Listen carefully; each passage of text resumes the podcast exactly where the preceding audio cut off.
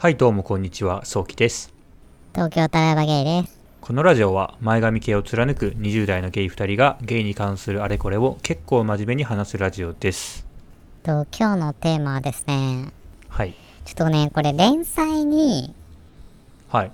するというか、はい。僕の中でなる予定というか、ほう。なんか、ボリューム1という感じではいはいはい。やっていきたいんですけど、はい。テーマはですね、ゲイの幸せとは、おー おーなんか、ついに来るとこまで来ましたね。超壮大な、壮大ですね。テーマが。なんか、はい。それこそ、まあ、撮ったのはさっきだけど、先週配信した同性婚うん。によって、ゲイの恋愛が変わるかみたいなうんうんうん話にもちょっと共通してると思うんですけど、はい。まあ、なんだかんだ、うん。まあ、いろんな話していくと、うん。ゲイの幸せってなんだろうみたいな話に行き着く気がしててうん、そうっすね。僕も最近思います、それはすごく。ね、うん。なんか本当にうん広いテーマうん。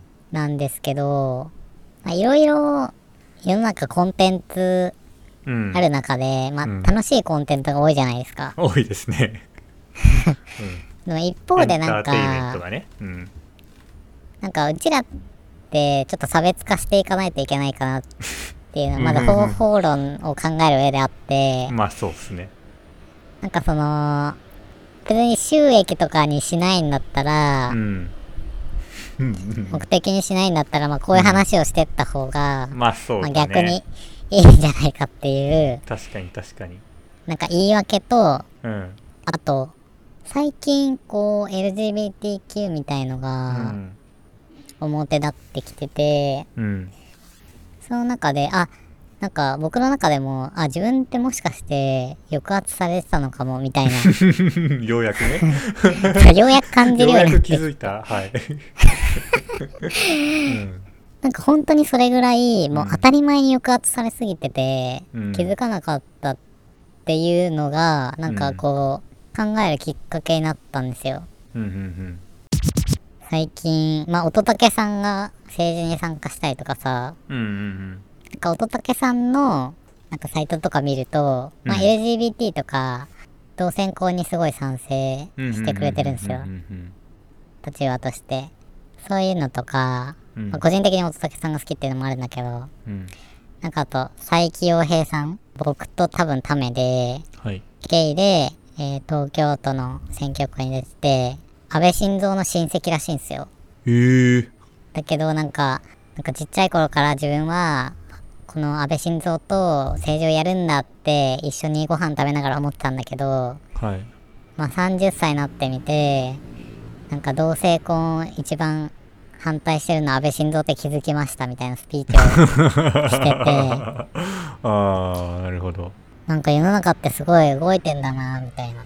うんうんうんうんいろんなことを知っていくと、当たり前に一人で生きていくと思っていたし、うん。うん。当たり前に誰かと一緒に普通にあるようなおじいちゃんおばあちゃん、うん。お母さんお父さん娘うん。息子孫とかなんかそういう家族に包まれながら死ぬっていうことは自分はないだろうなって当たり前に思ってたしなんか恋人もまあできるのはきっとまあ今若いっちゃ若いけど若いうちしかできないだろうからもう年取ったら孤独死だろうなみたいなうんなんかまあ、それは同性婚とか、なんか同性愛とかまあ関係ないうん。場合もあるけど、うん。なんか別に幸せな形がそもそも想定に入ってないみたいな。ことがある、自分の中にもあったんだって思って、じゃあ、今後ゲイの幸せって、うん。うん。なんか世の中に認められることで変わっていくのかとか、うん。現状のみんなはどういうことが幸せだと思ってるのかとか。そうっすね。そもそも幸せって何なんだろうみたいな。うん。ところをまあだらだらと、なんか自分たちなりのうん。幸せを見つけるところをゴールにしていろんな論点みたいなのを探していけたらいいなと思って、はいはいはいうーん始めます。いいっすね。えっとめっちゃ話長くなるんだけど、はい。なんかもういろんなねことがねつながってったの、ななんかそもそもなんでこれを思ったかっていうとオーバーザさんのはい。エピソード87ではい。男はこのこの女を幸せにできるのかどうかを見ているっていう文章をジェーン・スーさんがネットで発見したのって。うんで私にはそその視点がなかったと。なんか女側ってこの男を幸せにできるかみたいなことで判断しないよねみたいな。うーんなるほどなるほど。男性側はうんうんうん女性を幸せにするって思うけど。なんか幸せにできるかどうかうんを見てるんだって。だからその子が自分よりすごくグレードが高かったりすると自分の手には余る。ああなるほどねなるほどね。だから男性側はだからちょっとあの自分が幸せにできそうな人を選ぶっていうことですか？そうそうそう。んうんうんうん。うそういう視点があるんではないかみたいなところから始まっうん。て。でもなんとなくわかる気がする。でもなんか女性ってなんか私といたら楽しいよとかまあ女性っていうかジェーン・スーさんはうん。私といたら楽しいよとは思うけど幸せにできるかどうかはうん。まず考えないっうんうんていう感想だったの。うん。うんで堀江さんもそうで、うん。で今の旦那と出会ったのは、うん。なんか自分がこの人が必要だからうん自分からすごくアタックして、結婚したっうんていう風に言ってて、まあ結論結論というかなんかなんかそう考えるとこう楽しくさせることは相手にできてもうん。楽しく一緒にいて楽しくすることは自分でもできるかもしれないけど幸せにできるかどうかってうん難しいよねみたいな。うんうんうん。相手をね。そうだね。相手の価値観ですもんね。になりうん。で別に相手に幸せにしてほしいとも別に考えないよねみたいな。うんうんうんうんうん話だと思って僕は聞いたの。はいはいはい。ああだから恋愛が自分の幸せにつながるとも思わないっていうことですか？そこまでではない。そこまでではないんだけどなんかそう、幸せにしてもらうっていうことはうんうんうん他力本願なのかな？っ うんうんうんうん。て考えたんだよね。みんななんかどのぐらい他人を頼ろうとするして生きているのかな？うんうんなん。かさ頼る。うん。僕って意外にすごく一人で全部やりたいって基本思ってんの。うんうんうんできるかできないかは別としてうんうんその例えばへっぽこだけどフリーランスになるのも、うん誰かの事業に自分が入るんじゃなくて自分が事業をする立場にうんなりたいという気持ちもあったんですよ。なんか結果的にうん。その誰かから仕事をもらわないとお金は発生しないから。まあまあつながってますからね。結局はね。なんかその、うん。本当の意味でのそのうんうん独立ではないなって気づいてはいるんだけど。うん。うんでもタライバさん的には独立したいっていうことですよ。そのまあ仕事だけじゃなくても。そうもっともっと独立したい。っていうのがなんかうんうんうん。いろんなことのベースにあって、うんうんうん。人間関係も独立したいってことですか？えーっとね一人でいたいというわけではないんです。はい。誰かに頼りたくない。しお荷物になりたくないんです。ああそう。でもなんか会社ってうさ、ん。お荷物の人とさうん。明らかにこう仕事のウェイトが乗りまくっちゃってる人。いますねわかるじゃん。わかります。学校ではないからうん。そうはなりたくない。うんうんうん自分の価値と同等のお金がうん。うん入るべきうんうんって思っていて、ああだからそういう意味で会社はそのいわゆるお荷物の人の分まで自分頑張んなきゃいけないからでそれがならされて、まあ、全員大体同じ給料が払われるわけだから、うんそういう意味でもそう、どっちかっていうと、自分がお荷物になる側じゃ、側が嫌なんだけど、うんうんうんうんうん。あ楽したいとはあ言いつつ、なるほどね、なんか実力がないっていうのがうん、嫌で、それはわかりますね。で、何が言いたかったかっていうとう、ん。なんかこれはなんか仕事を例にしたんだけど、うん。基本的に恋愛とかうん。友達関係もうん自分の寂しさうん。の埋め合わせに相手を使いたくないし、使われたくない。ああなるほど。だからで自分の寂しさのために相手を使うっていうのは会社でいうところのお荷物の存在になってるっていう ことですよね。つまりね。そうなんです。うんうんうん。でそういう点においてみんなどれだけ他人に頼って生きてるんだろそう、どういう意識を持ってううん割り切ってんだろうっていうところが僕は知りたいんだよね、最近。うーん。どうですか？だそれで言うと相手に依存してる。うーん。依存してる？足は引っ張ってないかなって思いますね。え、それは誰に対して？恋人に対して。うん。友達ももそうだけど。うん足は引っ張ってないかな。うん。あの依存うーん精神的には割と依存してるところあるかもしれない。なんかその人がその人がいないとまあなんか今の自分の生活ってなんかあんま考えにくいというかそういう点では依存してる気はするけど、精神的には依存してるとは思うけど足は引っ張ってない。お荷物ではないと思ってる。迷惑はかかってないと思っている、うーん。うん、で相手も同じように思っていたらうん。ウ。ィンウィンの関係かなみたいな。なんかさ、うん。仕事に例えたからすごいうん。お荷物っていうなんかマイナスなワードになっちゃったけど、そうですね。はいなんか人間関係においてそれって結構健全だと思うの。健全っていうかなんかまあ、うんうんうん。恋人だし、それは特別すだし、それが愛っていうものだと思う。うん。だよね。だそもそもなんかこの仕事とかうん。恋愛を一一緒に語れないっていうあれなのかな。なんか、でも全然意味わかんない話になってると思うんだけど、はい。なんか起業がしたいのも、で、マインドになってきたの。ドなんとなくね、うん。なんか番組とか見てて。なんとなく起業したい。ああまあでもそういう人もいますか。僕もなんか大学生なんかなんか僕のその大学生の時の思考と一緒にするのはあの違うかもしれないけど僕も一緒だ大と思います。うん。僕も大学生の時になんとなく起業したいと思ってました。ま あ一度はみんな憧れるっていうかなんか。いや、憧れるよね。え、なんか、そ憧れはなんでかっていうと、ん。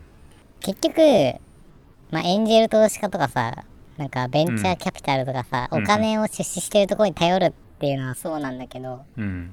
なんか自分で事業を持つみたいなうん。ことをすると、うん。なんか、自立した人なような気がするんだよね。うーん。すまあ確かにそれは自立してるような気はするけどそこまでしなくても自立は自立じゃないですか え、そうなんだよね。うーん。そうだとなんかそれもわかるし、結局だからさ、え、なんかお金出してもらううんうんうん。し、失敗したらさ、投資家がさ、いやそうなんすよ。損するだけじゃんって考えると、なんか、人に頼るし、人に受け入れてもらうしう、ん。なんか結局さ、どこかで線引きをしなきゃいけないんだよね。線引きっていうのはその頼るとか依存するとかそういうことに対して仕方ないと割り切るってことですか？まあそう。うんうんうんうんうんなんか僕は多分そこがすごい不器用で、ああなるほど結局めちゃくちゃ人にお世話になってるのに、うん人に対してなんか自分が白状な気がする。うーんだけど、なんかそれを受け入れて、自分も提供するし、うん提供されることも受け入れられてる人はなんか愛を知ってる気がする。で、それをうんうんうん幸せという気がしている。それで言うと僕は愛を知ってる側の人間ですねそうだよ。めちゃくちゃ偉いこと言いますけど、うん、なんか僕は的にはそうですねその誰かのお世話になってる、まあ、特に今2年目で PayPay でっていうのもありますけどめちゃくちゃお世話になってるけどまあでも自分は自分で会社に貢献はできてると思うしそういう意味では与え与え与えられて与えている関係にいるのかな、まあ、人間関係においても。うん。なんか僕は、なんか本当にわけのわからない話になってるかもしれないんだけど、はい。なんかこう、変化をしてる、変化をしないとうん。生きてる気がしないのね。うーんうんうんうんうんうんわかります。ソキくんは、ある程度こう、ルーティン決まってると思うの、会社員だし。そうですね。決まってます。どこで変化とか幸せを感じてるの、そこが僕の最近のテーマなんですよ実は。え、なんかそれって、つまり、なんか、それが結局幸せって何なんだろうっていうことな気がするんだよね。うんうんうん。そうですね。なんかその僕の話をすると最近なんかいろんなことがマンネリ化してきたんですよ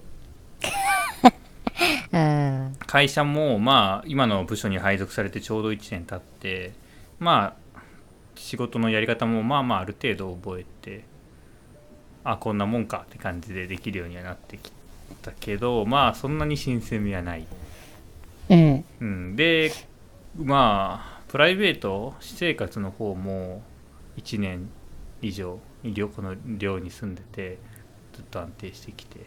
まあもう新鮮味はない。この横浜っていう土地からももう新鮮味はない。う んうん。でこっち来て関東ね来て関東のいろんな人に会えて最初はあのなんかねこういう関係広がって楽しかったけどでもだんだん固定化されてきて別にまあそれで会うのは会うのでもちろん全然楽しいんですけど。うん。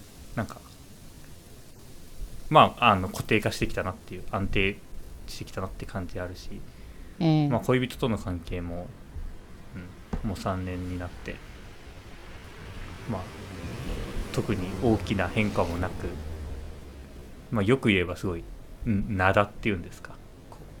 な、なぎかなぎ、なぎ、なぎっていうんですか。なぎな感じで。うんっていうので、変化したいなって思って、髪型変えたり、うん。なんか最近ちょっと引っ越そうと目論んでたり、うん。まあしてるんですよね。まあでもですそのよね。ですよね。でもその変化って結局変化し続けなきゃいけないじゃないですか。うん。それにも気づいてはいるんだけど、まあそういうもんかなって思ってますね。ある種諦めですけど。なんか安定的な幸せっていうのはあんまり考えてない。え、なんかさ、目標、うんうんうんうんうんうん目標が、いやそうなんですよ目標がないんですよ今僕なんか目標があってそれに向かって頑張る、まあそれにどんどん近づいていくっていう過程は楽しいし幸せだと思うんですよね。だから目標がある人ってすごくいいなって思うんですけど、目標がないんですよ。今の僕仕事に対してもまあそうだし。うん。なんか恋愛関係に対してもうん。まあなんかそんなないかな。なんか同棲はしてみたいなとは思うけどまあそん。なもんで、それは大きいな。うん、え、なんか、僕も全く同じで、うん仕事もさ、うん。まあ、これ、この話すきっかけになったのも、まあ割と仕事も仕事うん。あったの。うん。なんだかんだ同じとこに4、5年ぐらいいて、うん。で、辞めるときに、一番会えない人に、まあ、うん。チャットをしたんだけど、うん。僕ってその時に相談しなかったのね、ほとんど。うんどういうことかというと、もう自分はこういう感じで、9月に行くんで、うんこの仕事とこの仕事はこういう感じで引き継いで、やる予定です、みたいな。ああ。まあ立場上なんか僕は社員じゃないから、うん。まあ僕に決定権があるからさ、あまあそうとにかかく別に言わ言えない言えないのね、別に。でも恩はあるじゃん。うんうんうん。あそっか。かタラレバさんそっか仕事辞めるんかそう。でも、ほとんど、うん。まあ先週ぐらいに、うん。なんかちょっと時間もらって、うん。まあ軽く別れの挨拶みたいな感じでして、うん。なんか、その時僕、ちょっと泣きそうになったんだよね。ええあまあまあそうですよね。なんて言うんだろう。うん。本当に、駆け出しの時、うん。まあ今も別に状況変わってないけど、なんか、仕事任してくれて、徐々にこう、まあ僕からしたらすごく難しい仕事とかもやらせてもらって、でも、うん。向こうからするとさ、なんかこう、フラフラした人に仕事任せるのとかって、うん。リスクあるから、任せづらかっただろうけど、多分僕のことを考えてくれて、やってくれたんだなとかうん。思って、なんかそういうこと考えてるうちにちょっとなんか、うん眠くなってう、ん。まあぐっとこらえたんだけどう、ん。そこでちょっと後悔するのがさ、うん。まあ後悔して全然ぶっちゃけはしてないんだけど、なんかその、うん。途中途中相談するっていうよりは、まあ行くっていうことは言ってたけど、うん。まあどういう感じで考えてて、こうやってやめて、なんか付き合い方をどうするかとかう、ん。なんかそういう部分に関してあんまり相談してこなかった。なんか家庭、決める過程で。うんうんうんその職場の人とってことですか？そう。うんだし、なんかこう周りの家族も友達も、基本的にもう結論が出たから伝えるっていうコミュニケーションの取り方をしてきてたんだよね。ああ確かにそうですそね。そんなことないかな。えなんか。わかんない。なんか相談は確かにされなかったですね僕も。タラレバさんから、うん、なんかあなんか。あ決まったんだへえみたいな。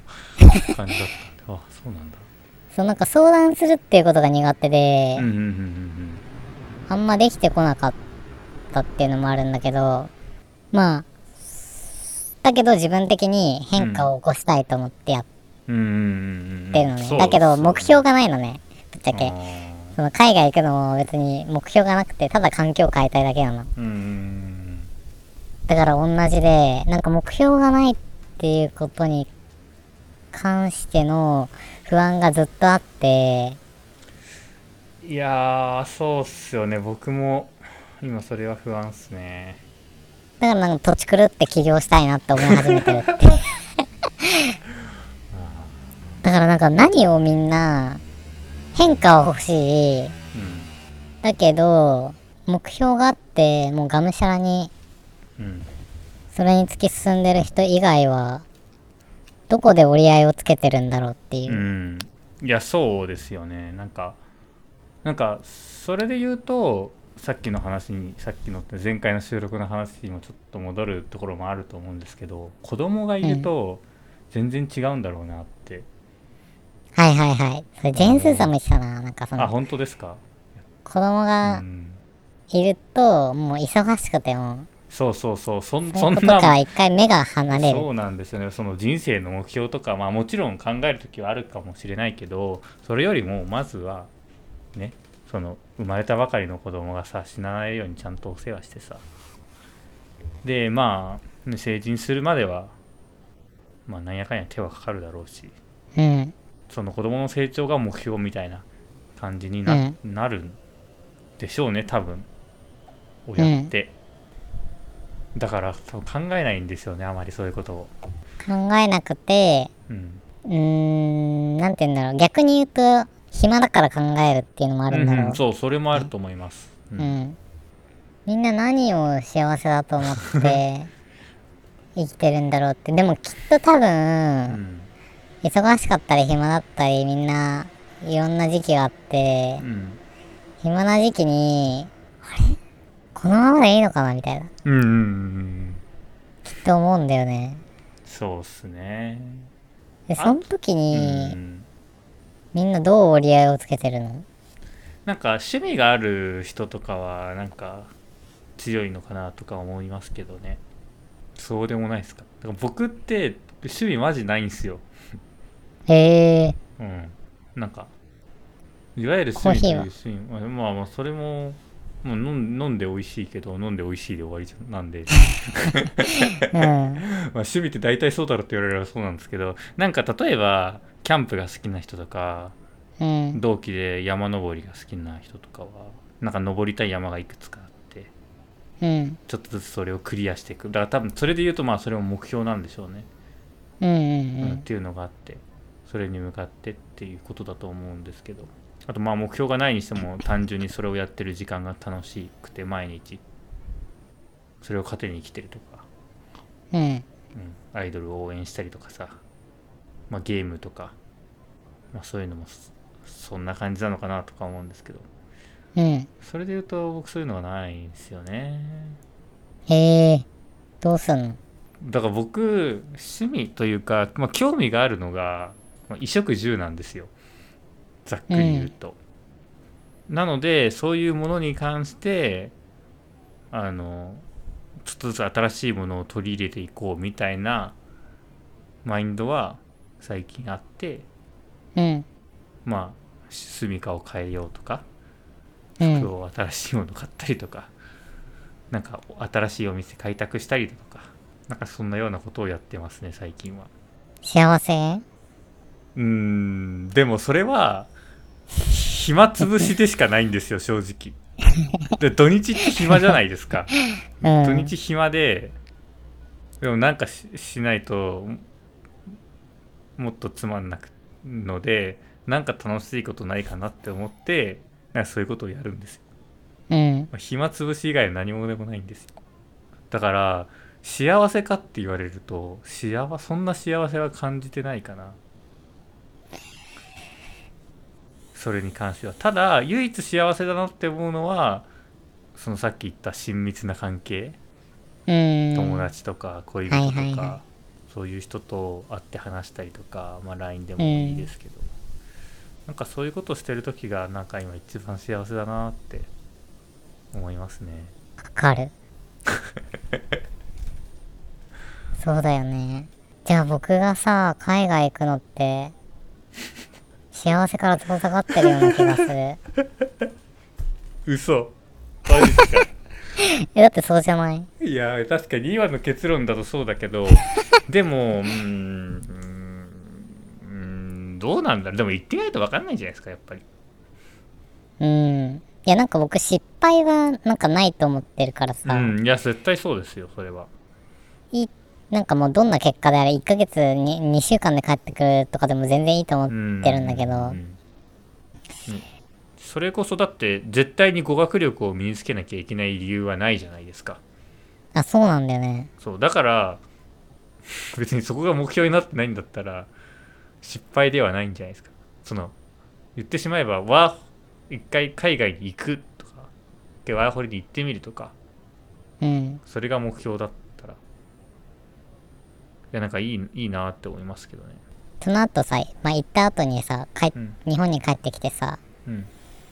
まあ、まあ就職がどうなるかとかさ、うん。考えた時にさ、うん。その、例えば就職がしづらくなったとするじゃん。行く前にするよりも、行った後に就職しづらくなったら、うん。ああなんか僕の幸せの定義によってはさ、不幸になったって言える可能性があるじゃん。まあそうかも。そうかもしんないな。いやーでも。だから結局なんかさ、幸せって本当なんだかわからないよね。そうか。そうか。それは幸せの定義次第ってことか。っていううん。第一章です。おお やっぱりわかんないよねとやっぱりわかんないよね。やっぱ第一章っぽいっすいいっすね。そう。で、どんどん、うん。その、ゲイの幸せについてもちょっと考えてみたいし、ああ確かにね。今回はなんかあんまりゲイ要素がなかったかもしれない、まうん。あところどころにあったけどね。子供の話とかね。なんかゲイってなんかさ、結婚とかうん。ないからかもなんだけど、うん結構、なんか、のんけ男性よりもはるかに、アイドル性が強いっていうかさ、うん。えっ、と、自分がどれだけモテてるかみたいなところにうん。指標を置いたり、例えばフォロワーとかツイドルとかっていう文化もさ、なんか一般、のんけ男性にあんまりない気がするの。うんないですね。なんかそういう部分が、まあ、フォロワーが多いとか、うん。うん、なんか筋肉がたくさんあってめっちゃモテて、まあ、セックスがすごくうん。生活の中で多いとか、そういうのって幸せになるのかとか、うーん。ああなるほどね。なんかそういう部分にもちょっと触れていって、あー。まあ最終的に自分たちは、まあ、最初にさっきから言った結局、親密な関係に愛を感じるとか、なんかそういうことになるかもしれないし、うん。はたまた、なんか全然違う尺度の幸せが出てくるかもしれない。うんっていうのをちょっと連載でやっていければなと思う思うんです。いいっすね。いいっすね。ちょっと自分もすごい最近考えるテーマだったので。意味わかんないよね。ほんとね。幸せって。みんななんでそんな何を目標に生きてるのかなって目標とか何を幸せに感じて生きてるのかなって。そう。うん。なんかみんな当たり前のように幸せっていう言葉を使うんだけど、浮気と一緒でさ、うん。みんな全然定義が違うんだけど、うん。なんか一緒というかなんかみんながうん。同じものがあると思ってうんうんうん幸せを語っているっていうこの意味わかんない世の中にまかり通ってるうん現状うん。これをぶっ壊す。ぶっ壊すね。幸福をぶっ壊す党に。こうこうぶっ壊すと 絶対誰にも支持されないですよ。幸福をぶっ壊す党をうん。僕はやっぱ立ち上げて、あまあ起業していこうかなと思います。まあそうっすね。じゃあ。いやそうっすね。僕もちょっとそうっすね。それに絡んでと勉強したいテーマも、うんまあ、ちょっと予告予告なのかなわかんないですけど 予告じゃないですけど 僕もちょっとなんか幸せってなんだろうにに対して最近興味があるテーマがあってうんその自殺っていうテーマなんですよ。自殺って常に自分の中に選択肢としてあると思っててうん。それを行使するか行使しないかっていうので、まあ、これまでずっと行使しないを選んできた選んで生きてきたと思ってるんですけど。うん。じゃあ行使しちゃダメなのかっていうなんか問題があると思うんですよ。うん。でそこってそのそのすじゃあ何が幸せなのかとかその将来に対して希望があるのかとかなんかそういう問題と絡んできそうでここもなんかこの連載の中で話せたらいいなって思いますえー、そんなこと思ってんの？っていう予告です。でちょっとこれについては自分もなんか勉強したいななんか哲学者とかがいろいろ語ってるらしいので。なんかあれに似てませんか？はい。反出生主義。反出生主義。はい。子供を産むこと自体があーまあもしかしたらそそもそも性を作らないっていうことですか？そうなんかこの前アベプラでやってたよ。ええ面白そう子供を持つとさ苦悩が生まれるじゃん。ああなるほどね。だからそもそも子供は作りませんと。確かにちょっと似てるかも。供を持つことがもうそもそも不道徳だっていう主義があるらしいですよ。反出生思想。反出生主義。出生か。出生。あどっちでもいいわ。ああなるほどね。まあ生まれてきて、まあその後自殺する選択肢もある中、自殺をしないっていうこと？が何？まあまあわかるそその後どう展開されるのかわかんないですけど確かになんかそれ、なぜ僕たちは生きるという選択肢を取り続けてるのか やば。やば、怖いんだけど。まあっていうこともねうん。かめっちゃ怖いね。考えていきたいはい。はいありがとうございます。はい ありがとうございましたご視聴ありがとうございました。ありがとうございました。